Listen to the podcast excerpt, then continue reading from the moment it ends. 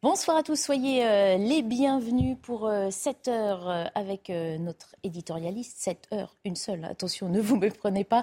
Il est 19 heures, on va commencer par faire un point sur l'essentiel de l'actualité avec vous, Mathieu Deves. Bonsoir Mathieu. Bonsoir Barbara, bonsoir à tous. Dans l'affaire de Forbach, la situation de séquestration est une réalité inexistante. Ce sont les mots du procureur de la République. La garde à vue de l'Allemand accusé par sa femme de l'avoir séquestré en Moselle depuis 2011 va être levée. Le médecin légiste qui a examiné la femme n'a pas non plus relevé de traces de viol ou de blessures. Cinq policiers du RAID ont été placés en garde à vue à Marseille. Ces gardes à vue interviennent dans le cadre de l'enquête ouverte suite au décès d'un homme de 27 ans. Les faits se sont produits dans la nuit du 1er au 2 juillet en marge des émeutes suite à la mort de Naël. Et c'est lors de l'autopsie du corps qu'a été repérée sur sa poitrine la trace de ce qui pourrait être l'impact d'un tir de LBD. Enfin, le décret de dissolution des soulèvements de la terre sera-t-il suspendu? Le Conseil d'État rendra sa décision d'ici la fin de la semaine. Il a examiné aujourd'hui un recours déposé par le collectif écologiste. Les soulèvements de la terre étaient notamment présents, souvenez-vous, à Sainte-Soline contre le projet des méga-bassines. Le gouvernement leur reproche d'appeler à des violences et d'y participer. Voilà, c'est la fin de ce journal. Tout de suite, face à l'info été, avec vous, chère Barbara, et vos invités. Merci beaucoup euh, Mathieu Devez. Et ce soir, on est ravis de l'accueillir pour la première fois dans Face à la Faux. Judith Weintraub est avec nous. Bonsoir. Soyez euh, la bienvenue. Merci beaucoup. D'autant que vous êtes très bien entouré ce soir. à votre gauche, Nathan Dever. Bonsoir, Bonsoir Nathan. Et de l'autre côté de la table, Régis Le Sommier et Paul Sugy. Bonsoir, messieurs. Au sommaire, ce soir, Judith Weintraub va donc revenir dans un instant, sur cette vidéo mise en ligne par le Premier ministre britannique, il s'y adresse directement à ceux qui voudraient entrer illégalement au Royaume-Uni. Il explique comment il va tout faire pour les en empêcher et à défaut pour euh, leur rendre cette procédure impossible. Il y a énormément à commenter sur le fond évidemment, mais aussi sur la forme. La vidéo est réalisée, montée comme un clip sur fond musical. Dans le prolongement de ce que nous avons évoqué hier soir, le déclin des colonies de vacances, Paul Sugy va s'intéresser au mouvement des scouts qui semble prendre la relève. Plus de succès en France, mais aussi en Asie. Il y a en ce moment un rassemblement en Corée du Sud. Paul, vous vous êtes entretenu avec de nombreux jeunes qui y participent. Régis Le Sommier revient euh, sur le dossier des sous-marins australiens et la crise diplomatique qu'il avait engendrée. Vous vous souvenez sans doute de ces tensions à l'automne 2021 qui avaient suivi l'annulation brutale d'un contrat entre l'Australie et la France concernant 12 sous-marins. L'Australie préférait finalement se tourner vers les États-Unis qui devaient lui fournir, à terme 8 sous-marins nucléaires d'attaque. Deux ans après, il semblerait bien que ces sous-marins-là n'arrivent eux non plus jamais en Australie. Et puis Nathan Dever dénonce ce soir ce que l'on peut considérer comme un sacré paradoxe en matière d'écologie, alors que les injonctions faites aux Français pour qu'ils accroissent leurs efforts se font de plus en plus pressantes et parfois menaçantes. Pourquoi ne parle-t-on pas plus des data centers, ces centres de stockage de données numériques qui polluent énormément les océans? Eh bien, on ne se pose plus la question. Ce sera chose faite tout à l'heure grâce à vous, euh, Nathan. Allez, installez-vous confortablement face à l'info. C'est parti.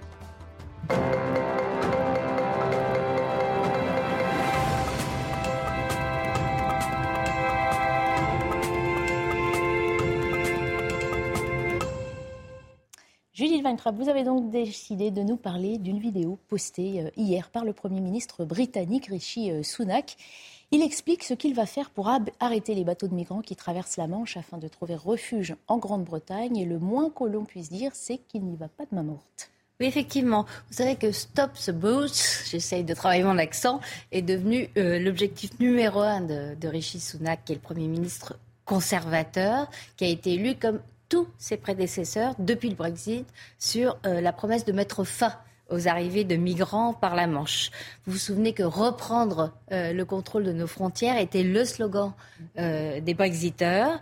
Depuis 2020, qui est la date officielle du départ de la Grande-Bretagne de l'Union européenne, eh bien, aucun d'entre eux n'y est parvenu. Pire, le nombre d'arrivées a quasiment quadruplé ces deux dernières années. En 2022, 45 000 personnes ont débarqué sur le territoire britannique après avoir traversé la Manche. Le système d'asile de la Grande-Bretagne est à bout de souffle, complètement dépassé comme le nôtre, euh, me direz-vous. Euh, d'autant plus que depuis le Brexit, ça c'est la spécificité euh, de l'Angleterre, elle a les pires difficultés à expulser les migrants qui arrivent chez, elle depuis d'autres pays européens. Elle a les pires difficultés à les renvoyer à ces pays européens en question qui, lui disent bon bah vous êtes partis, débrouillez-vous avec vos migrants. Selon les derniers chiffres communiqués par le gouvernement britannique, plus de 130 000 demandes d'asile attendent toujours euh, d'être examinées et la plupart depuis plus de six mois. La facture de l'hébergement à l'hôtel des demandeurs, c'est énorme, s'élève à 2,3 milliards de livres, ce qui fait 2,6 milliards d'euros par an. c'est beaucoup. Alors, que dit Rishi euh, Sunak dans sa vidéo? Comment compte-t-il s'y prendre? Je vous propose de voir ça en images et en son. Here are five things I'm doing to stop the boats. First, I'm bringing in new laws that will mean if you come to the UK illegally, you can't stay, no matter how hard you try. Second, I've secured a deal with France that will help stop the boats at source before they cross the channel.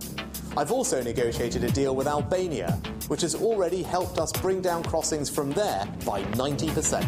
Third, I've increased raids by 50% to clamp down on illegal workers. Fourth, I'm ending the farce of illegal migrants being put up in hotels by the taxpayer. Fifth, I'm ensuring that the only way to come to the UK for asylum will be through safe and legal routes. I know stopping the boats is a priority for the British people, and I'm leaving no stone unturned to get it done.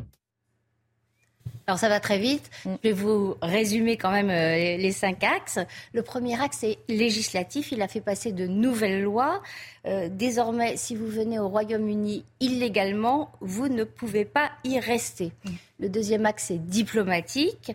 Euh, Rishi Sunak explique euh, dans cette vidéo qu'il a sécurisé euh, son accord avec la France, qui va aider à stopper les bateaux euh, au départ, avant même qu'ils se lancent dans la traversée de la Manche. Le Premier ministre rappelle aussi qu'il a négocié avec l'Albanie. Vous l'avez vu dans la vidéo avec le compteur. Il se vante que grâce à cet accord, 90% des bateaux de migrants qui sont partis d'Albanie ont été récupérés et renvoyés. Le troisième axe, c'est euh, la, fameuse scène du, bélier euh, avec lequel le, policier enfonce euh, la porte d'un pavillon. c'est intensifier les recherches des étrangers en situation illégale sur le territoire même. Euh, euh, Rishi Sunak se vante d'avoir augmenté ses opérations de 50%. Et son quatrième axe, c'est de mettre fin à ce qu'il appelle le scandale de l'hébergement des migrants illégaux dans les hôtels. Je vous ai parlé des 2,6 euh, milliards d'euros payés évidemment par le contribuable. Et cinquième et dernier axe, il veut faire en sorte de garantir que l'unique façon de venir au Royaume-Uni demander l'asile se fasse, alors je cite, par des routes sûres et légales. Et vous avez vu, la vidéo se conclut par une promesse j'y arriverai. C'est pas si sûr. Et pourtant, c'est un discours hein, qu'on peut aussi entendre beaucoup euh, du côté de la droite et du Rassemblement national. Hein. Si la France avait la volonté nécessaire, comme semble le montrer euh, Régis de s'affranchir des contraintes européennes, elle pourrait, elle aussi, reprendre la maîtrise de sa politique migratoire. Ben, c'est pas aussi simple. Euh, et on l'a vu notamment avec l'épisode du sous-traitement euh, des demandeurs d'asile en Grande-Bretagne par le Rwanda. Rappelez-vous, c'était une idée de Boris Johnson. Euh, en juin 2022, après avoir passé un accord avec ce pays, euh, le, gouvernement avait même affrété un premier vol vers Kigali. La justice britannique, qui avait été évidemment saisie par les ONG, avait validé le principe de ce transfert, le Rwanda étant considéré comme un pays sûr. Mais il se trouve que un Irakien qui a fait un recours individuel devant la Cour européenne des droits de l'homme a obtenu euh, gain cause qui a abouti à suspendre toute l'opération. Alors, euh, je le précise pour nos téléspectateurs, euh, certes, le Royaume-Uni est sorti de l'Union européenne, mais en fait, elle fait toujours partie du Conseil de l'Europe, dont la Cour européenne des droits de l'homme est une émanation. C'est pourquoi elle est obligée de lui, obéir. En juin dernier, rebolote, la justice britannique est saisie en appel par les, ONG. Euh, et là, elle dit que effectivement les demandeurs ne seraient pas pleinement en sécurité au Rwanda et qu'ils risqueraient d'être expulsés vers leur pays d'origine sans que leur dossier soit traité convenablement. Mais en même temps, elle dit que si Kigali donne des garanties sur un traitement plus équitable euh, des demandes, euh, l'accord avec le Rwanda pourrait s'appliquer. Du coup, le gouvernement britannique fait appel de ce jugement devant la Cour suprême et pour l'instant, il attend son verdict. Alors, entre-temps, rappelez-vous, il y a eu aussi le gouvernement social-démocrate danois euh, qui a voulu lui aussi passer un deal avec le Rwanda, qu'il a conclu d'ailleurs. Euh, deal qui a été rendu possible parce que le Danemark, lorsqu'il avait euh, adhéré à l'Union européenne, avait négocié des dérogations que nous, France, euh, n'avions pas négociées. Mais le Danemark a décidé finalement de suspendre volontairement cet accord, ce transfert vers le Rwanda, en attendant que euh, l'ensemble de l'Union européenne euh, se décide à pratiquer cette politique de traitement des demandes d'asile à l'extérieur de ses frontières, ce qui n'est toujours pas le cas. Alors on l'a vu dans la vidéo, ça ressemble quand même à un, coup de poing sur la table. Comment les ONG britanniques réagissent-elles à ce, euh, ce nouvel accent donné à la politique? Bah, Très mal, euh, évidemment. Elles disent toutes que euh, des voies sûres et légales, comme dit Rishi Sunak, pour déposer une demande d'asile en Grande-Bretagne, ça n'existe pas ou quasiment pas. Alors dans sa vidéo, Rishi Sunak rappelle la loi qu'il a fait voter en juillet. Elle rend automatique l'expulsion de tout étranger qui arrive par la mer sur les côtes du Kent. Évidemment, toutes les ONG ont protesté quand il l'a présenté. C'était en mars. Est-ce qu'il a fallu euh, beaucoup de temps pour euh, l'examiner? Le Haut Commissariat des Nations Unies pour les réfugiés a accusé le gouvernement de vouloir mettre fin au droit d'asile, tout simplement. Un présentateur vedette de la BBC, l'ex-footballeur Gary Lineker, a même fait un parallèle entre le discours du gouvernement anglais et, je cite, euh, le langage de l'Allemagne des années 30. Mais Rishi Sunak, qui, je le rappelle, est d'origine indienne, a eu beau être comparé à un nazi, il a tenu bon. Et c'est juste euh, après euh, que Rishi Sunak a présenté cette loi qu'il est venu en France et qu'il a négocié avec Emmanuel Macron ce fameux accord dont il parle aussi dans la vidéo. Euh, la Grande-Bretagne va nous verser 543 millions d'euros sur trois ans pour mettre en place euh, chez nous un nouveau centre de rétention qui sera géré en commun et déployer 500 agents supplémentaires pour patrouiller sur nos plages. Nos ONG à nous, évidemment, se sont euh, scandalisés. Je rappelle quand même qu'au moins 360 personnes sont mortes depuis 1999 en essayant de gagner la Grande-Bretagne par la Manche selon euh, les données euh, recueillies par le Haut Commissariat aux réfugiés, des données qui sont certainement en deçà de la réalité. Donc les en empêcher, c'est aussi un devoir humanitaire, quoi qu'en disent les associations. D'ailleurs, les réseaux sociaux, eux, ne s'y trompent pas. Le gouvernement britannique vient de passer un accord avec eux pour empêcher la diffusion de messages de promotion par les passeurs, car ils en font sur les réseaux. On va faire réagir notre plateau, euh, Julie, parce que le temps file et qu'il euh, faut qu'on garde du temps euh, pour chacun. quel regard avez-vous posé sur cette vidéo? C'est vrai qu'elle est assez... elle détonne. Oui, il y a une raison aussi pour laquelle Rishi Sunak insiste d'autant plus sur le bilan en matière de lutte contre l'immigration clandestine.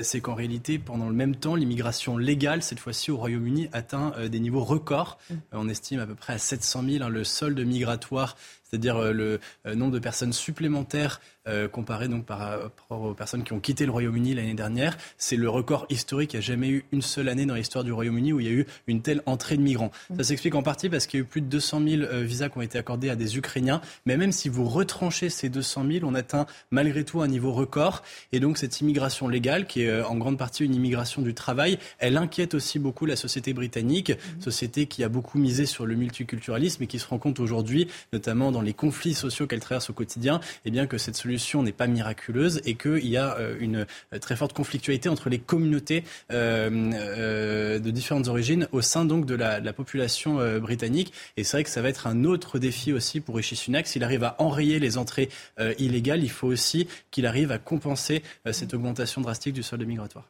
On a évidemment beaucoup commenté le fond. la forme est quand même assez bah, surprenante aussi en s'adressant aussi directement aux populations concernées. Ça, je crois qu'il essaye d'utiliser la, comment, toute la palette d'outils et ce côté justement direct que peuvent peut, revêtir ces vidéos diffusées massivement sur Internet. il va en profiter. Ce que j'ai du mal à comprendre moi personnellement, c'est le point numéro un, c'est-à-dire toute personne entrant illégalement au Royaume-Uni ne peut pas y rester. comment mettre en pratique parce que justement, c'est la problématique qui se pose chez nous aussi avec la position euh, du RN et de la droite euh, de faire traiter, euh, de faire déposer les demandes d'asile aux frontières de l'Europe, dans nos consulats ou dans des hotspots. Mais, mais c'est plus difficile au Royaume-Uni où il n'y a pas de papier d'identité. On est c'est plus difficile, c'est plus facile de se fondre euh, qu'en France où bon, on a des papiers. Enfin, voilà, un contrôle d'identité peut le. Euh, et, je trouve que euh, voilà, de dire ça sans sans expliquer comment on fait quand on a une personne, voilà. après, est-ce que les OQTF en, en Angleterre sont réalisés mieux qu'en France? Ça, je ne sais pas. apparemment non. Voilà. Nathan Devers. Oui, sur la forme, c'est vrai que bon, le choix des réseaux sociaux, c'est une chose. Cette manière aussi de mettre des musiques derrière un discours. Et puis une infographie, numéro 1, numéro 2, numéro 3. Euh, on a vu peu d'hommes ou de femmes politiques euh, faire ça. Oui, c'est vrai. Et cette musicalisation des discours, à mon avis, il y, a quelque chose derrière. En France, il y a déjà quelques députés qui se sont mis euh, régulièrement à, à, mettre en musique les discours qu'ils prononcent à l'Assemblée nationale ou ailleurs. Évidemment, ça donne une coloration différente. Le paradoxe de cette vidéo, c'est que, je me trompe peut-être, hein, mais donc c'est une vidéo qui est adressée aux personnes qui seraient susceptibles de vouloir entrer en Angleterre, mais il me semble que euh, quand elle a été conçue, c'était plutôt destiné aux électeurs et aux citoyens euh, anglais. Donc il y a un mécanisme un peu de double énonciation euh, qui fait que euh, le vrai destinataire de la vidéo n'est pas le potentiel immigré, mais c'est davantage euh, le citoyen anglais qui puisse se dire regardez comme mon Premier ministre prend à bras le corps ce, ce, phénomène-là. Et peut-être que ça nous amène, comme vous l'avez dit d'ailleurs, à réfléchir sur ce paradoxe, c'est que au moment du, du référendum sur le, sur le Brexit, le, grand argument était la maîtrise des frontières. Avec cette, euh, cette, euh, cette, idée que sortir de l'Union européenne, c'était retrouver une, une, souveraineté nationale, et que euh, manifestement, ce qui se passe aujourd'hui, c'est qu'il y a deux choses. D'abord, c'était pas le cas, c'est contre-productif, et deuxièmement, c'est pas efficace. Contre-productif, on sait pas, mais en tout cas pas efficace. Et deuxièmement, que euh, manifestement aussi, en tout cas selon les, sondages qui existent, une grande partie de l'opinion publique euh, anglaise aujourd'hui estime que le référendum sur le Brexit était une erreur. Mm. Donc ça, c'est aussi quelque chose qui est à prendre en compte. Et d'ailleurs, sur, comme vous l'avez expliqué, que euh, la souveraineté, en fait, à partir du moment où il y a des grands traités internationaux en dehors de l'Union européenne, un pays n'est jamais souverain à 100%, c'est-à-dire que son action souveraine est évidemment limitée, encadrée par des, par des institutions dont il ne peut pas sortir sans avoir ensuite des conséquences euh, euh, majeures. Mm. Régis, vous allez vous nous parler des fameux sous-marins australiens, le contrat du siècle hein, qui nous était passé sous le nez en mm. septembre 2021 au profit des Américains. Il y a du nouveau. Euh, racontez-nous. Pourquoi on en reparle deux ans après? Alors oui, en effet, on se souvient de, des déclarations de, de Jean-Yves Le Drian à l'époque, qui était ministre des Affaires étrangères après avoir négocié le contrat quand il était ministre de la Défense. Euh, 56 euh, milliards d'euros, ce contrat, il devait faire vivre Cherbourg et sa région, donner du travail aux gens depuis 10 ans, Adélaïde aussi en Australie, et quand euh, le contrat a été euh, rompu par les Américains et les Anglais, puisqu'on va voir que les Anglais ont une part de responsabilité, on quitte pas totalement euh, mais là, on est plus dans la perfide Albion euh, que dans, dans l'Angleterre, euh, voilà, de Rishi Sunak. en fait, à cette époque-là, Jean-Yves Le Drian avait prononcé le mot de trahison. il y avait eu donc Emmanuel Macron avait rappelé l'ambassadeur d'Australie, vous vous souvenez C'était une humiliation. Ah, c'était une hein, véritable humiliation. Ça a été un, un, choc économique et pour la France, peut-être aussi une sorte de, de comment de claque de réalisme par rapport aux alliances qui se tissaient et qui se, continuent à se tisser dans le monde. Alors, euh, c'était le, signe aussi que les Américains euh, pouvaient aussi euh, trahir leurs alliés, ou en tout cas sur un contrat qui avait été signé, parce qu'il faut bien le rappeler, c'est un contrat qui, qui avait déjà eu cours depuis deux ans. Vous aviez des classes, par exemple, d'écoliers dans la ville de Cherbourg, euh, notamment au lycée, un lycée qui s'appelle le lycée La Bucaille, où il y avait beaucoup de petits Australiens. Du jour au lendemain, ces Australiens sont partis. Il a fallu réorganiser les classes. Enfin, c'était c'était pas pas rien. Plus euh, le travail évidemment que ce que ça offrait. Euh, donc les Américains, eh bien donc décident voilà de d'aller vers un autre contrat. il faut voir que un mois à peine avant, ils avaient quitté l'Afghanistan de la manière dont on, on connaît.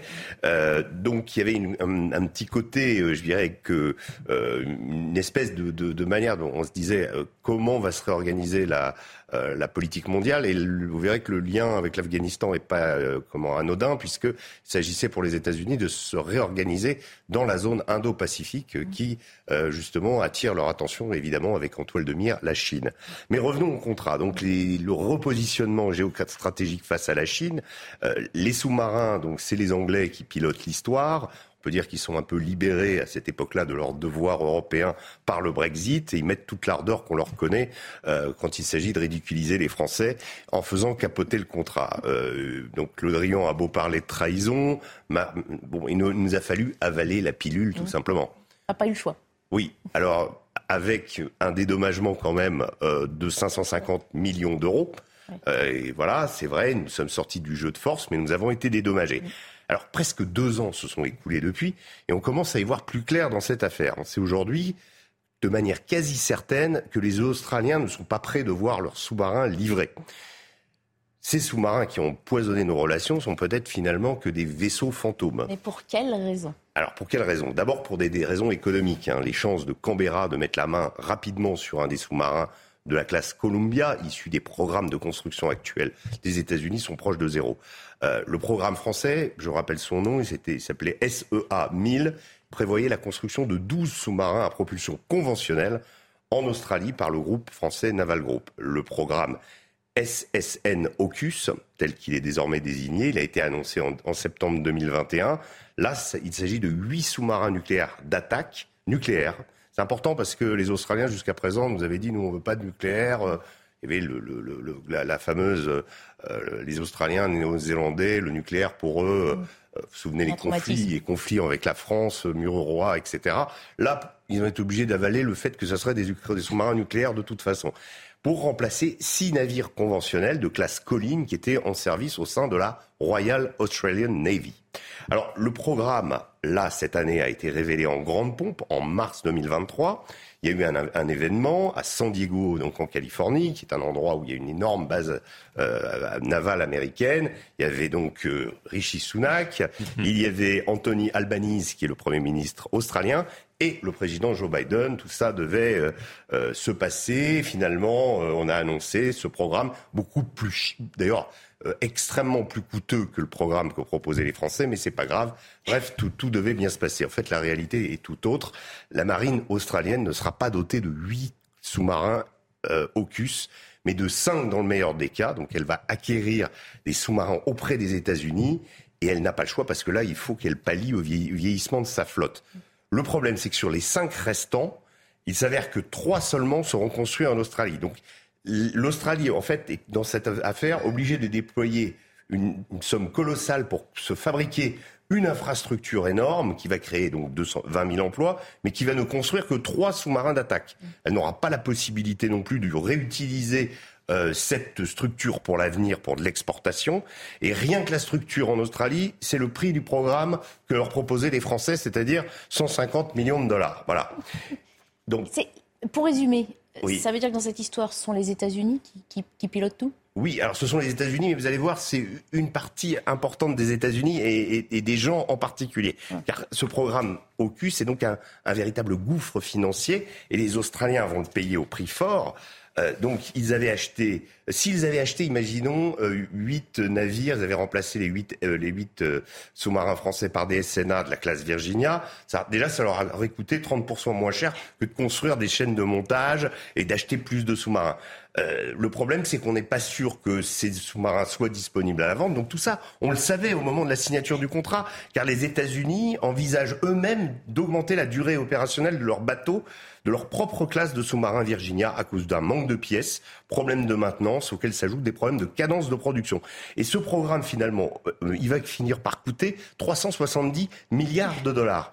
Et en fait, ce qu'on se rend compte au, travers de, cette affaire, c'est que donc les Australiens, eh bien, sont les grands perdants de cette histoire, et que ce sont en fait les intérêts du complexe, le fameux complexe militaro-industriel, on en a parlé, euh, on a évoqué euh, Eisenhower l'autre jour, qui se heurte aux intérêts même des Occidentaux, notamment dans leur combat grandissant face à la Chine, parce que les, Australiens bah, sont traités un petit peu comme des vaches à lait commerciales au bénéfice des industriels américains. C'est-à-dire que euh, ce qu'on peut se dire, c'est que tout ce rab, tous ces millions de dollars en plus à payer, ils auraient pu être utilisés dans des armements euh, pour défendre l'Australie, pour préparer, euh, impossible, ou en tout cas pour muscler, les, muscler un, un, point clé du Pacifique, notamment vis-à-vis -vis de la Chine. Et là, en fait, on a donné la part, la, part royale aux industriels et non pas aux priorités des, des intérêts occidentaux euh, stricto sensu. Mmh. Donc finalement, euh, bah, ces pauvres Australiens vont être obligés de se contenter de fabriquer trois sous-marins sur leur sol. Les autres vont être faits en Angleterre et aux États-Unis, de récupérer trois sous-marins américains pour euh, finalement, ils vont avoir du travail, mais euh, ce ne sera pas le contrat tel que le le, celui des Français, finalement, était bien plus avantageux. Voilà. Tout ça pour ça. Jean-Yves Le Drian doit ah bah oui, ressentir beaucoup d'amertume. Il n'y a pas que lui. Je pense qu'il euh, y avait là aussi une possibilité. Vous vous rendez compte, 56 milliards de dollars, euh, c'était, c'était énorme. C'était pour nous quelque chose. Euh, mais voilà, les Américains en ont décidé autrement et certains, certains lobbies aux États-Unis ont eu gain de cause. Voilà. Réaction de notre plateau et autres éditos euh, de nos invités euh, ce soir dans quelques minutes. Une page de pub et on se retrouve dans Face à l'info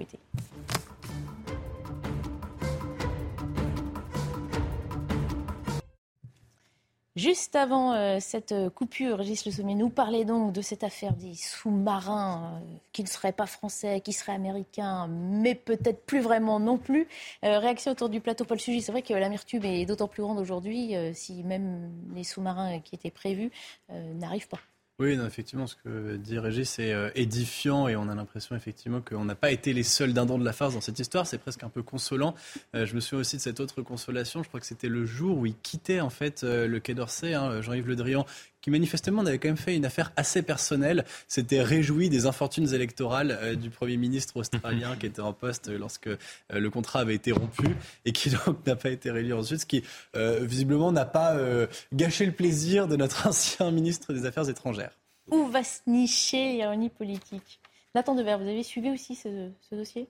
Oui, ça vous avait intéressé? moins de, précision que, mm. que, que Régis Le Sommier, mais c'est vrai que il euh, y a un, aspect de consolation dans ce que vous nous avez dit, parce que finalement, la morale de l'histoire, c'est qu'il y a une forme de justice immanente. C'est la grande question de, Socrate mieux vaut-il commettre ou subir une injustice Voilà, ceux qui ont commis une sorte de, trahison commerciale finissent eux-mêmes trahis. Donc, finalement... même, même un moment, on a reparlé de redonner le contrat aux Français.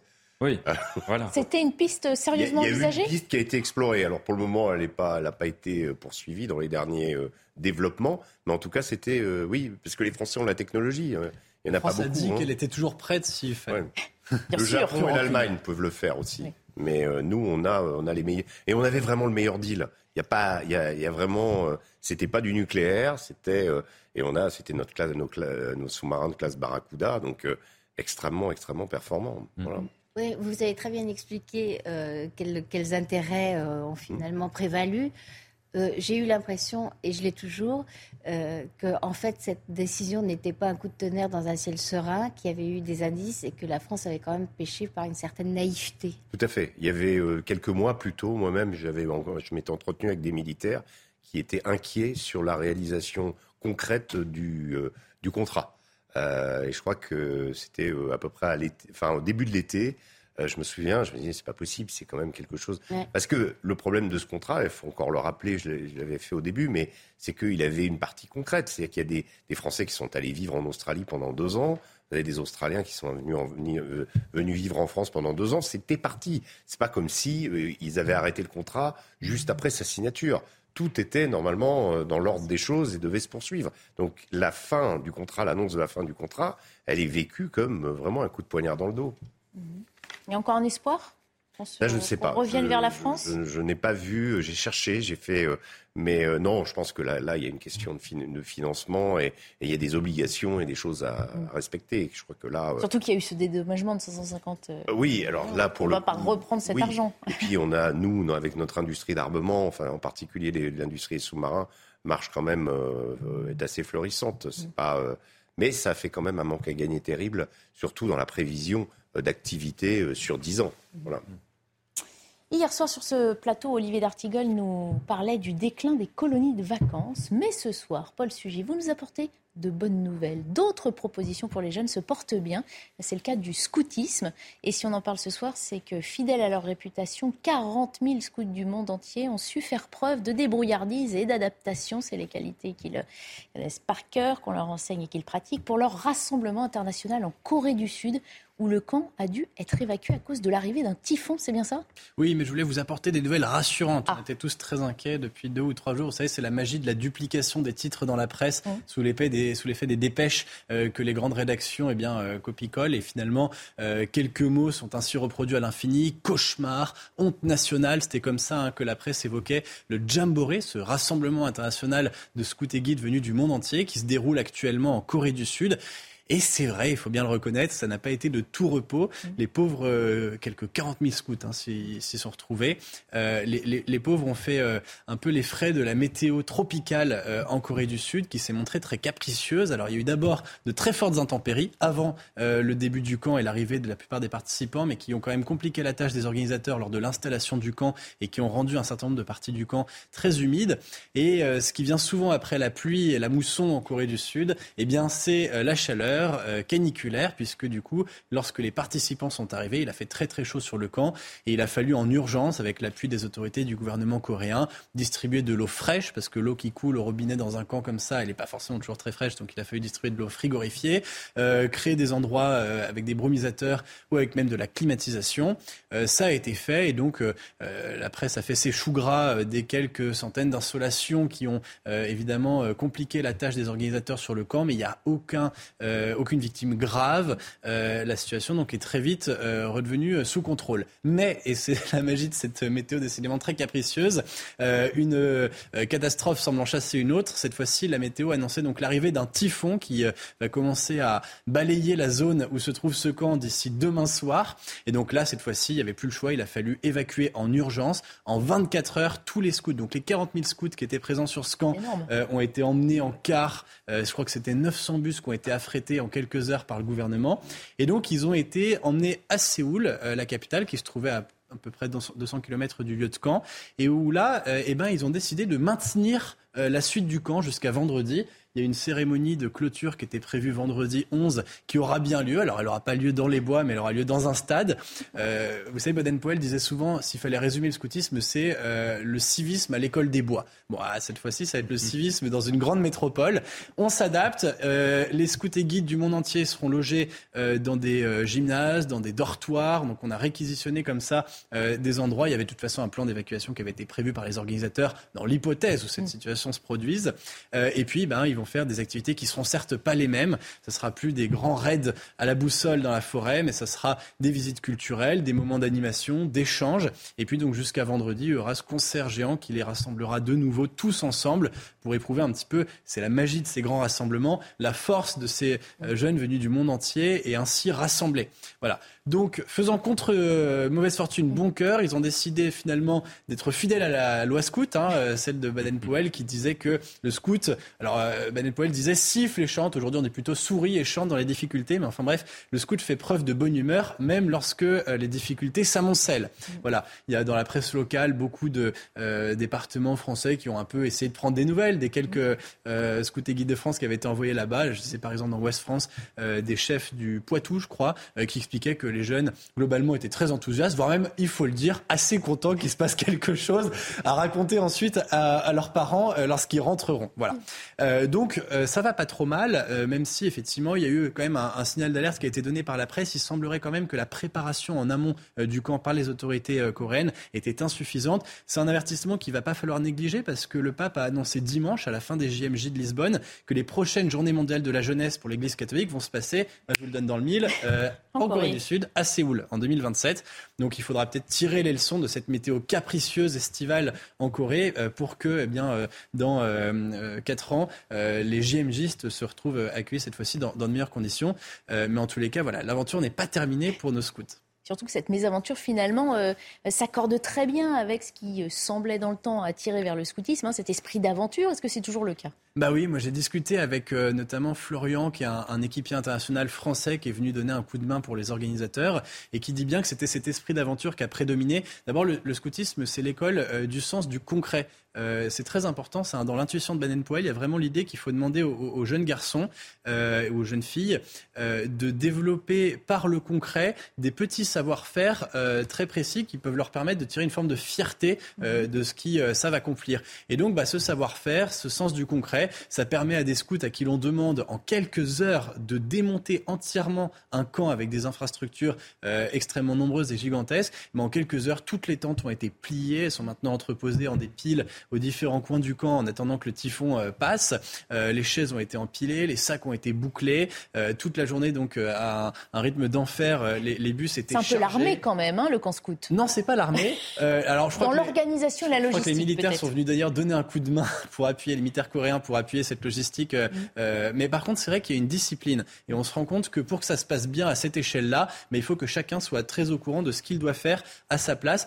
Et c'est aussi ça un peu l'aventure. Moi, j'avais un, grand chef scout, je me souviens, qui, m'avait toujours dit euh, l'imprévu sur du prévu, c'est l'aventure, mais l'imprévu sur de l'imprévu, euh, c'est le désordre. Bon, euh, il faut qu'il y ait quand même un minimum de préparation pour que les choses se passent bien. si je vous parle de Florian, ce, chef français que moi j'ai eu longuement au téléphone tout à l'heure, c'est aussi parce qu'il a essayé à sa manière de faire revivre un peu cet esprit d'aventure qui a accompagné les grandes heures du, scoutisme dans le monde. Lui, il est parti à ce jamboree coréen. il faut, je crois, un peu plus d'une dizaine d'heures d'avion. Bah, lui, il est parti en janvier parce qu'il a décidé d'y aller à vélo avec deux copains et ils ont traversé en fait en remontant la route de la soie, ils ont traversé toute l'Europe et ensuite euh, l'Asie. Un esprit d'aventure très très développé. Alors très, Florian. très développé, mais à nouveau, je crois que Florian avait quand même bien préparé son coup parce qu'il était sponsorisé, il avait préparé son matériel, ses visas. Alors malgré tout, en plus, l'aventure prend euh, une tonalité décisive hein, quand la géopolitique s'en mêle. Ce qui m'a expliqué, c'est que par exemple, il était impossible euh, de parce qu'en fait, vous savez, entre le Kazakhstan et la, la Mongolie, euh, il y a une toute petite bande de, frontières en fait euh, où vous devez passer soit par la Russie, soit par la Chine. La, Mongolie et le Kazakhstan ne se touchent pas complètement. Mais qu'il s'agisse de passer en Russie ou en Chine dans les conditions actuelles, euh, pour les raisons qu'on sait avec la, Russie ou, la Chine encore qui maintient pour le coup le pays sous cloche avec le Covid, bah, c'était très compliqué. Donc à chaque fois, si vous voulez demander un visa pour tel ou tel pays, devenait une aventure. Il a fini par réussir quand même malgré tout à, à traverser la Chine. Leur objectif en plus, c'était de ne surtout pas prendre l'avion. Euh, pour deux raisons. D'abord parce qu'ils étaient dans un souci d'une aventure écologique, ils ne voulaient mhm. pas consommer euh, trop de, CO2 sur leur voyage, et d'autre part, ils avaient leur vélo et plier euh, le vélo dans la soute de l'avion, c'est très pénible. Donc voilà, ils me racontaient ces six mois d'aventure complètement incroyables. à la fin, ils ont franchi le deuxième jour de, de ce camp, le portail d'entrée dans le camp, où là, ils ont été acclamés par des centaines et des centaines de scouts qui sont venus leur demander comment ça s'est passé. Et ça renouvelle un peu cette tradition scout qui avait été inaugurée par Guy de la Rigaudy. Hein, c'est Guy de c'est le routier de légende qui, euh, en 1937, avait rallié euh, Saïgon depuis Paris euh, dans un petit 4x4. Mmh. Et il, avait parcouru comme ça 22 000 km dans des conditions en plus autrement plus précaires, parce qu'à l'époque, toutes les routes n'étaient pas construites. Et donc voilà, c'est ce même esprit, si vous voulez, qui s'insuffle d'une génération à l'autre et qui fait que le scoutisme, en France comme ailleurs dans le monde, a aujourd'hui encore un vrai succès. Mmh. Justement, on rencontre surtout qu'il s'exporte hein, et qu'il a du succès jusqu'en Asie. Bah oui, c'est le mérite effectivement de ce rassemblement en Corée du Sud, de montrer l'extraordinaire dynamisme du scoutisme en Corée. Euh, ça fait quasiment, euh, ça fait même un peu plus de 100 ans maintenant qu'il y a implanté. L'anniversaire, c'était l'an dernier, mais les associations euh, de scoutisme euh, en Corée se portent très bien, mais aussi dans des pays, c'est plus étonnant, où le scoutisme, pour le coup, a eu beaucoup plus de difficultés à s'implanter. C'est ce que me disait Florian lorsqu'il a fini par traverser une petite partie de la Chine. Il a rencontré des scouts, ils sont à peu près 700, qui sont rattachés à l'association coréenne. Alors la Chine a très longtemps interdit des mouvements de jeunesse comme le scoutisme. Aujourd'hui, ils sont pas vraiment autorisé, mais malgré tout, il y a une petite euh, faille dans laquelle s'immiscent un peu ces, ces, jeunes qui veulent vivre l'expérience scout malgré les contraintes qui pèsent sur eux. Voilà, il m'a dit aussi, euh, Florent, que euh, au Kazakhstan et dans d'autres pays qu'il a traversé de l'ex-URSS, où pendant très longtemps il y avait que euh, les jeunesses communistes qui étaient autorisées, hein, les pionniers, et bien maintenant aussi il y a des mouvements de scoutisme qui sont en train de s'implanter, qui d'ailleurs font souvent appel à des formateurs venus d'Europe, venus des États-Unis, dans des pays où c'est une tradition beaucoup plus ancienne. Et donc c'est cette grande fraternité scout qui est un peu célébrée pendant ces jours, malgré les quelques difficultés euh, météorologiques qu'on a, pu évoquer. Et euh, on, le voit bien, c'est un mouvement qui séduit pour des raisons d'ailleurs très différentes, mais vraiment partout dans le monde entier. Euh, c'est vrai qu'en France aussi, il y a plutôt un regain de dynamisme des associations scouts. Il y a eu un peu un trou dans les effectifs qui avait été créé à la fin des années 90, notamment suite au drame de Perros-Guirec, où il y avait plusieurs scouts marins qui s'étaient noyés dans le naufrage de leur embarcation à la voile. Ça avait suscité en retour une vague de durcissement, notamment de la réglementation et puis aussi d'inquiétude chez les parents, qui était compréhensible. Mais aujourd'hui, on a bien dépassé ce moment. Les associations scouts enregistrent une progression constante de leurs effectifs et toutes les associations d'ailleurs, parce qu'il y a plusieurs manières de vivre le scoutisme de façon euh, plus ou moins traditionnelle par rapport aux intuitions de Baden-Powell. Et en France, aujourd'hui, tous les mouvements, quels qu'ils soient, enregistrent une progression de leurs effectifs. Euh, on l'avait un peu évoqué hier. La vraie difficulté maintenant, c'est d'y répondre, notamment en leur proposons un encadrement à la hauteur de cet enjeu. C'est-à-dire qu'autant il y a de plus en plus d'adolescents qui veulent vivre le scoutisme, autant il y a de moins en moins de jeunes adultes, euh, d'étudiants ou de jeunes pros qui sont en mesure de pouvoir les encadrer. Ça demande énormément de temps et de compétences aussi. Il faut se former pour, euh, on ne devient pas un éducateur euh, d'un claquement de doigts, il faut se former beaucoup à la psychologie de l'adolescent, à l'encadrement des activités en plein air. Donc c'est un investissement considérable. Peut-être, si je peux en terminer par là, il faudrait que les bienfaits nombreux de cette méthode d'éducation très originale soient peut-être pris en compte par euh, euh, les pouvoirs publics, aussi par les grandes écoles et les euh, universités qui parfois compliquent un peu la vie l'été à, nos étudiants, et eh bien pour que derrière on puisse vraiment permettre à ces jeunes d'avoir des encadrants en nombre pour faire vivre leur camp en France et dans le monde entier. Merci beaucoup, Paul. On s'est posé la question hier sur ce plateau qui était allé en colonie de vacances? Est-ce que quelqu'un parmi vous a fait du scoutisme À part Paul, j'ai compris. Moi, oui. Ah, et j'avais. Ah, bah, donc plus de succès déjà sur ce plateau, hein, dans le scoutisme et les colonies de vacances. J'avais même eu une tempête, un ah. peu comme vous avez raconté. et c'était un bon souvenir, parce qu'en effet, c'est exactement ça c'est que c'est l'esprit d'aventure. Mm. Alors, de la même. Et c'est l'esprit d'adaptation. Euh, donc, euh, je me souviens, le camp avait été évacué. On avait été comme ça dans un grand gymnase avec les couvertures de secours. On était même passé au journal télévisé. Ah, et oui, c'était. je pense que c'était la première fois. Et, euh, mais c'était et en effet c'était un c'était un très bon souvenir et plus globalement il y a quelque chose comme vous l'avez dit dans le scoutisme qui est une socialisation euh, euh, en dehors à la fois de, de l'esprit urbain bourgeois du confort et aussi avec une forme de solidarité. Mais je me souviens par exemple un des principes, je sais pas si c'est le cas de tous les camps scouts, mais c'était de pas tuer d'animaux, même des insectes, même des même des moustiques. Pour le coup ça allait très loin, mais c'était c'était d'être dans une démarche aussi de respect de la nature. Donc c'est très important de réhabiliter ces formats-là de vacances et pas seulement des formats très standardisés euh, très, euh, qui sont juste la prolongation de la vie urbaine euh, ailleurs. Moi, je m'interroge. Enfin, moi, j'ai eu une belle expérience aussi scout marin. je garde des très bons souvenirs. par contre, je m'interroge. C'est quoi le pays du scoutisme aujourd'hui? Est-ce que c'est l'Angleterre d'où est originaire Baden-Powell? Est-ce que ce sont les États-Unis où il y a le plus de scouts? Où il y en a le plus? Oui. C'est une bonne question. Je crois qu'en tous les cas, en Angleterre, c'est le pays d'origine mais c'est pas là où le mouvement scout a eu le plus de succès. Je crois, j'avais vu quelque part que c'est vraiment la France qui a l'une des proportions de scouts rapportées à la population totale qui est la plus importante. Et une des raisons pour ça, euh, le scoutisme en France, c'est une histoire de division, de division mais épouvantable. Les mouvements scouts n'ont pas arrêté à des moments de se taper les uns sur les autres. Il y a eu des scissions, euh, etc. Voilà, c'est ça. Il y a eu longtemps que les scouts de France, hein, qui étaient le mouvement historique, mais ensuite il y a eu des divisions, euh, notamment sur des querelles qui sont importantes, hein, qui, qui ont trait vraiment à, à, aux principes éducatifs qu'on a applique, la fidélité à un certain esprit de Baden-Powell. Et en fait, ces divisions ont créé d'autant plus de mouvements, de chapelles, pourrait-on dire, qui en fait, par leur diversité, permettent de capter des publics très différents. Et c'est ça, c'est cette diversité-là qui explique que le scoutisme a autant de succès en France. Mmh. C'est qu'il vraiment, il y en a pour tous les goûts. On peut trouver euh, son scoutisme. Judith, pas, de scout? Ni scout ni colonie. Ah j'avais déjà, déjà assez de mal avec le côté Vous collectif déjà. et disciplinaire de l'école pour pas en rajouter pendant les vacances. Allez, on va terminer avec euh, Nathan euh, Dever. Vous vouliez nous parler de la pollution numérique en soulevant que, on le sait, hein, on fait de nombreuses injonctions aux Français en les appelant à faire des efforts, hein, parfois de plus en plus pressants, de plus en plus menaçants. Et puis, il y a des thèmes qui, selon vous, qu'on oublie finalement. Les data centers, par exemple, qui polluent aussi beaucoup, apparaissent moins dans ce qu'on dit euh, à la télévision ou à la radio. Oui, tout à fait. Quand il est question euh, d'écologie aujourd'hui, si on faisait un petit, euh, petit graphique, vous savez, on prend un concept et on voit par association d'esprit les, les, concepts euh, auxquels ça peut nous faire songer. les grands thèmes qui sont associés au réchauffement climatique, c'est l'aviation, c'est les transports, c'est la voiture, c'est par exemple aussi le, fait de ne pas trier ses poubelles, c'est des habitudes de consommation, c'est aussi les vêtements. D'acheter trop de vêtements et d'acheter des vêtements sans être soucieux de, de, la manière dont ils ont été, dont ils ont été fabriqués, etc., etc. Globalement, ce sont des thèmes qui vont de pair avec l'idée de la spatialité, la spatialité, euh, si vous voulez, à foison, euh, mhm. pouvoir euh, voyager en permanence, pouvoir se déplacer en étant le soit de manière en prenant l'avion, c'est-à-dire en, dépassant le ciel, soit en ayant sa voiture, c'est-à-dire dans un modèle individualiste du transport. Donc c'est la spatialité et c'est la société de consommation avec cette idée de tout, de tout vouloir toujours tout ajouter tout le temps, etc.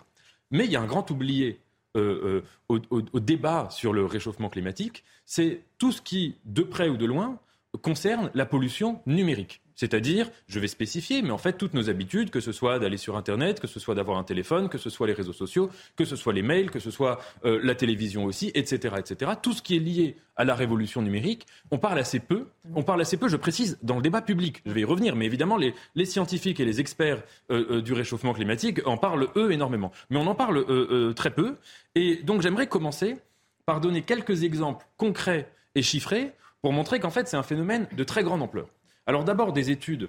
Alors des études qui sont euh, en 2020 et en 2021 et 2022. Donc vous me direz, c'était l'année du coronavirus, donc peut-être que ce ne sera pas la même chose pour 2023 ou 2024, mais des études qui nous disent que globalement, la pollution numérique à l'échelle mondiale est plus importante que la pollution aéronautique aussi importante, voire plus importante. Donc ça, voyez-vous, déjà, je pense que c'est une bonne entrée pour réfléchir à ça. C'est-à-dire que si on se dit que la pollution numérique est plus importante que la pollution aéronautique, pourquoi on parle aussi peu de la pollution numérique par rapport au, temps qu'on consacre à la pollution euh, aéronautique? Euh, je, n'ai pas euh, le chiffre, et il faudrait calculer, sur, je ne sais pas, sur les, sur les six derniers mois, le temps qui a été consacré dans les médias, télévision, radio, à la question des avions.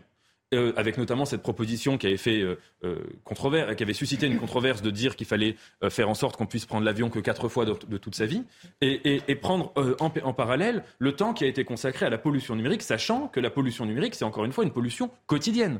alors que prendre l'avion, sauf si on est une sorte de globe trotteur qui, passe sa journée à, à, à voyager d'un continent à l'autre, c'est pas une affaire quotidienne pour autant. Alors quelques exemples concrets. Premièrement, la question, par exemple, des mails. Nous avons tous euh, des boîtes de réception qui sont euh, surchargées de mails, dont on ne peut même pas.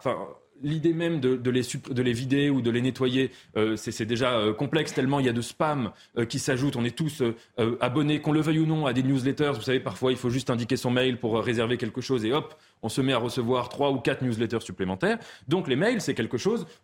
combien de mails reçoit-on et envoie-t-on chaque jour? C'est absolument massif. Donc un mail, sans pièce jointe. C'est en moyenne, je cite des chiffres d'un site qui s'appelle Grizzly, hein. c'est en moyenne 4 grammes de CO2. Un mail avec une pièce jointe de 1 mégaoctet, c'est 19 grammes de CO2. Ce qui fait que si déjà par jour, vous envoyez une vingtaine de mails euh, sans pièce jointe, euh, euh, vous polluez à peu près l'équivalent sur l'année autant que si vous preniez votre voiture pour faire 100 km. Mais ça, c'est sans compter les mails que vous recevez, que vous ne videz pas, etc. Donc ça, c'est quelque chose de majeur. On parle énormément de l'incitation, par exemple, à trier ses déchets. Et évidemment, euh, c'est extrêmement important. Je ne suis pas en train de, faire de la, concurrence, comme il y a de la concurrence victimaire, je ne fais pas de la concurrence euh, incitative. Mais on ne parle jamais, ou très très peu, euh, de l'incitation, par exemple, à vider sa boîte de réception et à faire en sorte de ne... Et, même d'ailleurs à, se désabonner massivement de toutes les listes de, newsletters qu'on ne lit pas, qui n'ont aucun intérêt. voilà. Ça, c'est très important et c'est écologique et c'est vraiment un impensé. Deuxièmement, le streaming, le fait de voir des vidéos euh, sur Internet, des séries, sur des plateformes ou même euh, sur YouTube, euh, c'est en moyenne, c'est à peu près 60% du, flux qui existe sur Internet. Donc c'est quelque chose de massif. Regardez une heure de vidéo consomme autant d'électricité qu'un réfrigérateur pendant une année entière. Mais non. Oui. C'est énorme. Oui, j'ai trouvé ça. Bon, encore une fois, je Vous allez nous faire culpabiliser encore plus. Oui, oui. c'est sur le site de Grizzly. Tous leurs, tous leurs chiffres sont, référencés, j'ai vu. Et vous savez, sur YouTube, il y a parfois des, clips musicaux qui atteignent 2, 3 milliards de vues. Mhm. Donc, euh, un clip musical qui a 3 milliards de vues, c'est autant de consommation qu'une euh, annuelle, euh, oui, qu'une petite centrale nucléaire. Donc, on parle de quelque chose d'énorme dont il n'est absolument jamais question. Il y a Paul Sugy qui, qui vous regarde dubitatif. Ah oui, oui, non, mais c'est euh, oui. On ne savait pas du tout ça. Ou dépité, oui. bah oui, mais non, c'est sur, sur, le site Grizzly, bah, tous leurs chiffres sont, sont sourcés. je l'apprends. ensuite, hein. et ça, c'est la consommation. Et la fabrication est absolument un sujet majeur. On parle beaucoup, et on a raison, de la fabrication, par exemple, des, pantalons, vous savez, de toute l'énergie que ça demande, de toute l'eau que ça consomme. On ne se questionne jamais, euh, et même de la fabrication des voitures, c'est un grand sujet. On parle relativement peu de la fabrication des ordinateurs, des téléphones. Ce qui va d'ailleurs de pair avec une habitude de consommation où très souvent, les gens, quand ils ont un téléphone qui commence à être un peu vieux, à ralentir, ou un ordinateur, ils vont en racheter un immédiatement. on paye une euh, taxe là-dessus, mais finalement, c'est pas dissuasif pour autant. Hein oui, enfin alors bon. On participe en fait au recyclage. il y a des opérateurs qui reprennent. Le oui, oui, bien sûr, bien sûr. Mais en tout cas, euh, enfin, on peut aussi le. On peut en acheter euh, de, de secondes. On est en train de se racheter une bonne conscience, Régis et moi, en fait. Vous comprenez la, démarche. C'est tellement vertigineux ce que. oui, alors. Euh, là, par exemple, des chiffres, la, fabrication d'un téléphone, là je cite Greenpeace, euh, euh, d'un téléviseur, pardon, exige d'extraire 2,5 tonnes de matières premières et génère 350 kilos de CO2, c'est-à-dire autant qu'un vol de 3h30, un vol moyen courrier. Donc c'est absolument, encore une fois, énorme. Or, comme je le disais, et je pourrais continuer avec des, des milliers ah bah non, merci, on est déjà au fond du trou. Là. c'est pas le, le, plus, enfin les chiffres, c'est juste pour situer le débat, mais le plus important, c'est à mon avis d'essayer de se demander pourquoi on parle si peu de la pollution numérique alors qu'elle est aussi importante. Un dernier chiffre, hein, qui est éloquent. En 2022, 73% des Français euh, euh, n'avaient pas conscience de la notion d'économie digitale. Donc il y a, si vous voulez, un décalage massif entre d'une part euh, euh, un fait qui est euh, avéré chez tous les chercheurs qui travaillent sur le sujet, que la pollution numérique, c'est très important. Il n'y a aucun chercheur qui va vous dire que le numérique, c'est formidable et que ça ne pose pas de problème. Donc ça, et en revanche, la politisation de l'écologie, c'est-à-dire son entrée dans la socialisation du débat public, où là, voyez-vous, ce thème est quand même sous-représenté par rapport à d'autres thèmes. je remarque que ce décalage, il prend plusieurs formes. Premièrement, le fait que, encore une fois, dans l'incitation individuel à faire des petits gestes. Et les petits gestes, même si l'écologie ne se réduit pas aux petits gestes, les petits gestes, c'est évidemment très important. Mais on ne nous parle absolument jamais euh, du petit geste. Donc, je le dis, de supprimer euh, les mails, euh, d'éviter, par exemple, c'est une habitude. Parfois, vous savez, vous avez, vous allez le soir, vous mettez une vidéo sur une plateforme de série, et puis vous êtes en train de dîner, de travailler, de lire un livre, de discuter, et vous ne regardez même pas la vidéo. Donc, peut-être, voilà, ça, par exemple, c'est comme si, je fais une comparaison, ça pollue peut-être un peu moins, mais c'est comme si vous n'allez pas prendre, prendre un billet d'avion pour ne pas pour ne pas, euh, si vous voulez, vous rendre euh, dans le vol. Donc c'est vraiment du, du gaspillage. Euh, aussi, alors dans une moindre mesure, mais par exemple, euh, tweeter en permanence euh, des gens qui, font 100 euh, tweets par jour, vous voyez, ça, c'est polluant. En tout cas, prendre cette conscience, je ne dis pas forcément le faire culpabiliser à chaque fois qu'on allume son téléphone, mais prendre conscience que c'est quelque chose qui participe d'une certaine forme de pollution. Et les data centers, alors venons-en aux data centers si vous voulez bien, Nathan, parce que je sais que je coupe vos démonstrations, mais je vois aussi le, temps qui défile. Alors, les data centers... Quel rôle joue-t-il là-dedans? Alors oui, donc l'impact écologique du numérique n'est pas seulement lié à nos objets connectés, aux ordinateurs, aux smartphones, etc., mais aussi aux données. Vous savez que depuis euh, un certain temps, euh, maintenant, il y a le cloud qui s'est développé, donc on l'a tous euh, expérimenté à l'échelle de nos téléphones. Quand on a un téléphone qui a une mémoire très très limitée et qu'au bout d'un certain nombre de photographies, on nous dit bah, le téléphone, là, il faut, la mémoire saturée, il marche plus. Bon, le cloud permet de faire en sorte qu'on prend, par exemple, des photographies, qu'elles ne sont pas dans la mémoire de notre téléphone, mais dans la mémoire du cloud, ce qui permet donc l'exécution concurrente de plusieurs systèmes d'exploitation au sein d'une même machine. Or, on a l'impression que ces données virtuelles sont euh, virtualisées, qu'elles, en quelque sorte, elles sont flottantes, qu'elles sont dématérialisées. Ce n'est pas le cas. C'est-à-dire qu'il y a des centres, des centres de data center, des centres de données, de stockage des données, qui représentent encore une fois énormément une très grande part de la consommation mondiale d'énergie. Il y en a 5000 environ, qui sont répartis dans 127 pays dans le monde. Euh, il y en a en France aussi. Hein. Et euh, ces centres, ils posent beaucoup de problèmes de pollution. D'abord, euh, un problème de, matériaux qui est encore une fois, comme je l'ai dit pour les, ordinateurs ou pour les téléviseurs. Un deuxième problème aussi de chaleur. Ça veut dire que, évidemment, c'est très difficile à décrire, mais j'invite les téléspectateurs à voir des images sur Internet de à quoi ressemble un centre data center. Mais si vous voulez, ce sont des machines qui, qui chauffent énormément. Et donc, il faut climatiser, idéalement à 18 degrés. Donc ça, si vous voulez, c'est des climatisations en permanence. Et puis certaines entreprises ont commencé déjà à faire des data centers dans les océans en se disant que justement euh, ça permettait, euh, euh, à partir du moment où ils sont sous-marins, ça règle le problème de la chaleur. Donc là, on peut se demander dans quelle mesure ça détruit pas un écosystème, dans quelle mesure ça n'augmente pas la température de l'eau, etc. J'invite aussi à lire un article de Michel Robert de l'Université de Montpellier dans, The Conversation où il parle, où il dit qu'en fait les data centers, son analyse est très intelligente, il dit que ça vient nous rappeler la réalité physique du monde numérique. Et la grande erreur, en fait, peut-être, une des causes pour lesquelles on ne parle pas assez de la pollution numérique, c'est qu'on a dans notre imaginaire cette idée que la pollution numérique est liée à des objets physiques, mm. les avions, les transports, les vêtements, etc. Mais en fait, le monde numérique, quand bien même pour, pour nous, en tant qu'utilisateurs, euh, semblerait-il euh, dématérialisé, en fait, il est profondément, euh, évidemment, matérialisé et polluant. Désespérant, hein on va le laisser finir, mais oui. Sur l'explication. oui, mais justement, oui, on va finir. aux, aux, causes profondes de l'explication. Ah bah, la première cause, à mon avis, c'est que l'écologie, c'est une crise, une question évidemment scientifique. Et qu'à partir de là, ça pose un problème évident, c'est que nous, citoyens, nous ne sommes pas scientifiques, que nous devons donc nous fier à la parole des scientifiques, et qu'il peut donc se créer un décalage entre euh, euh, les travaux des scientifiques et la perception qu'on peut en avoir. Un décalage aussi avec des biais cognitifs. Deuxième chose qui est paradoxale et qui est très importante, c'est que non seulement le numérique est un peu l'oublié de l'écologie, mais que parfois il est même présenté comme une solution. Quand j'avais sorti mon livre Les liens artificiels, j'avais rencontré beaucoup d'acteurs du monde numérique, notamment dans le métavers, et certains me disaient explicitement que euh, le métavers, par exemple, permettrait, et comme le télétravail aujourd'hui, de faire en sorte que les entreprises ne fassent plus de séminaires ou ne fassent plus de réunions, que ça limite, si vous voulez, les déplacements, et que donc le métavers était une création écologique. Et c'est présenté parfois comme tel. Et il y a parfois une grande partie des gens, euh, des écologistes, qui estiment que le numérique, globalement, même si ça pollue, ça permet de faire l'économie de l'avion, etc., etc. Et donc finalement, on rentre, à mon avis, dans la question la plus intéressante c'est que face à une crise scientifique, il y a une tension entre des solutions scientifiques et des principes politiques. Et que si vous voulez, la question qu'il va falloir se prendre en compte, on parlait l'autre fois de rationalisation politique quand il y a plusieurs critères. Mais si vous voulez que derrière aussi le numérique, ou derrière une certaine valorisation du numérique, il y a aussi l'idée qu'on peut rester assigné à résidence tout en étant mondialisé, qu'on peut, depuis chez soi, sans bouger, euh, avoir euh, des interactions avec la totalité du monde. Et il y a certains écologistes qui défendent cette vision du monde, hein, on les a vus pendant le confinement, mais leur présupposé est faux. Parce que leur présupposé, c'est que quand je reste chez moi, je pollue, euh, je ne pollue pas, alors que si je sors, si je prends euh, l'avion, les transports, etc., là, je vais polluer. Ce euh, présupposé-là est faux. Et à mon avis, il faut avoir une vision vraiment globale des causes de l'écologie, sans être absolument pas dans une négation. C'est le contraire de ce que j'essaye de dire, mais sans, si vous voulez, hiérarchiser des sujets en fonction de biais qui sont des biais politiques ou, à tout le moins idéologiques. On est coupable, Non, mais ce sont des biais économiques, à mon avis. Le mm. monde du data profite de l'éco-anxiété. L'éco-anxiété, c'est un marché. Pourquoi est-ce qu'on attaque euh, les bouchers? Pourquoi est-ce que certains écolos attaquent les bouchers et jamais les usines de fabrication euh, de steaks de soja par les multinationales?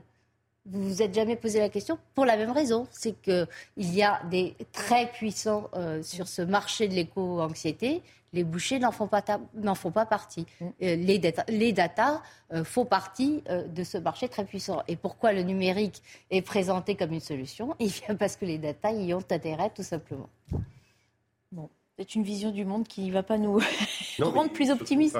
moi, j'étais un peu conscient, mais pas à ce point. Non. que c'est quand même assez assez incroyable la, consommation. Je ne pense mm. pas qu'un simple email était capable justement de générer euh, mm. autant de, Non, ça dit surtout qu'on n'a pas trouvé la solution. Enfin, celle qu'on nous présente comme une solution n'est qu'illusoire ou partielle. Ce que nous dit Nathan, on est tous euh, tout le temps sur nos mm. portables. Enfin, je veux dire, c'est euh, même si on peut arriver à limiter en ayant ça en tête après. on a quand même une consommation et quand on multiplie par le nombre d'individus qui, qui font sur les tablettes aujourd'hui, bah, ça ne valait que crescendo, malheureusement. J'ai quand même l'impression qu'on assiste, et c'est peut-être un début de un embryon de solution, à une prise en compte euh, de euh, la matérialité de la vie numérique. Euh, vous savez, on parle souvent du virtuel, du monde virtuel pour parler des interactions numériques. Euh, rien n'est moins virtuel en réalité que euh, l'usage d'Internet. Virtuel, c'est c'est ce qui s'oppose à ce qui est concret. Hein. Virtuel, c'est ce qui est en puissance, c'est-à-dire ce qui n'est pas pleinement effectif dans, dans, la réalité. Hein. c'est un concept qui nous vient de, de loin puisque c'est déjà un terme aristotélicien. Mais donc ça veut dire qu'il n'y a absolument aucune virtualité dans nos interactions numériques. On se rend compte lorsque l'on prépare, par exemple, au sein des armées, l'hypothèse de guerre de très haute intensité dans lesquelles les communications numériques seraient coupées. Ça veut dire que très concrètement, les câbles sous-marins, les satellites qui nous permettent d'accéder euh, au réseau mondial, eh pourraient être coupés. Oui, il y a une matérialité de l'accès à Internet. Il y a une matérialité aussi dans les conséquences écologiques que euh, notre usage euh, du numérique peut avoir. Et on s'en rend progressivement compte. C'est peut-être un peu la fin d'un rêve de 15 ou 20 ans où on s'est dit, en fait, tout ce qui se passe dans le monde numérique, c'est à part, ça n'existe quasiment pas. Bah si, ça a des conséquences très concrètes et effectives. Merci beaucoup d'avoir été nos invités d'en face euh, à l'info euh, été. Je vous laisse en compagnie euh, d'Elodie Huchard et de ses invités pour l'heure des Pro 2 et je vous retrouve à 21h pour Soir Info. À tout à l'heure, très bonne soirée sur CNews.